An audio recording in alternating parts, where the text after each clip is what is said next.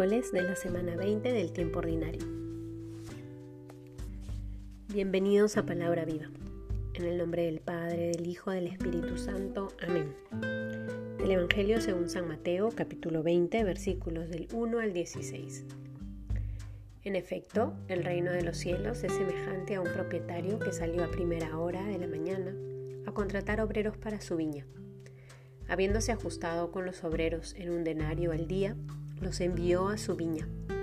Salió luego hacia la hora tercia y al ver a otros que estaban en la plaza parados, les dijo, Id también vosotros a mi viña, y os daré lo que sea justo.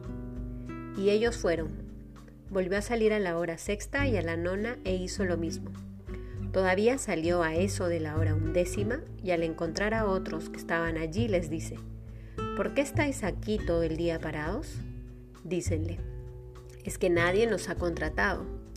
Díceles, y también vosotros a la viña. Al atardecer, dice el dueño de la viña a su administrador, llama a los obreros y págales el jornal, empezando por los últimos hasta los primeros. Vinieron pues los de la hora undécima y cobraron un denario cada uno. Al venir los primeros pensaron que cobrarían más, pero ellos también cobraron un denario cada uno y al cobrarlo murmuraban contra el propietario diciendo, Estos últimos no han trabajado más que una hora, y les pagas como a nosotros, que hemos aguantado el peso del día y el calor. Pero él contestó a uno de ellos, Amigo, no te hago ninguna injusticia. ¿No te ajustaste conmigo en un denario? Pues toma lo tuyo y vete. Por mi parte, quiero dar a este último lo mismo que a ti. ¿Es que no puedo hacer con lo mío lo que quiero? ¿O va a ser tu ojo malo porque yo soy bueno? Así los últimos serán primeros y los primeros últimos. Palabra del Señor. Seguimos avanzando, iluminados por Mateo, y esta vez escuchamos la parábola de los obreros de la viña. Hemos escuchado ya el Evangelio en donde el Señor nos narraba el peligro de las riquezas materiales o a un nivel psicológico muchas veces que se nos convierten en obstáculos para desprendernos de todo y abrazar el reino de los cielos. Y hoy el Señor nos cuenta esta parábola con la intención de entender un poco más cómo es ese reino de los cielos.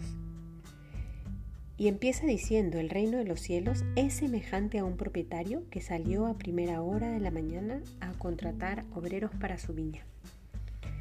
Este propietario que en distintas ocasiones sale a contratar nuevos obreros para su viña y al final de la jornada les paga a todos lo mismo.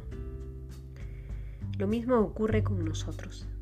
El Señor nos ha prometido la vida eterna a todos. Nos ha prometido el cielo y de lo que se trata no es en quedarnos en cuánto tiempo llevamos de conocer a Jesús,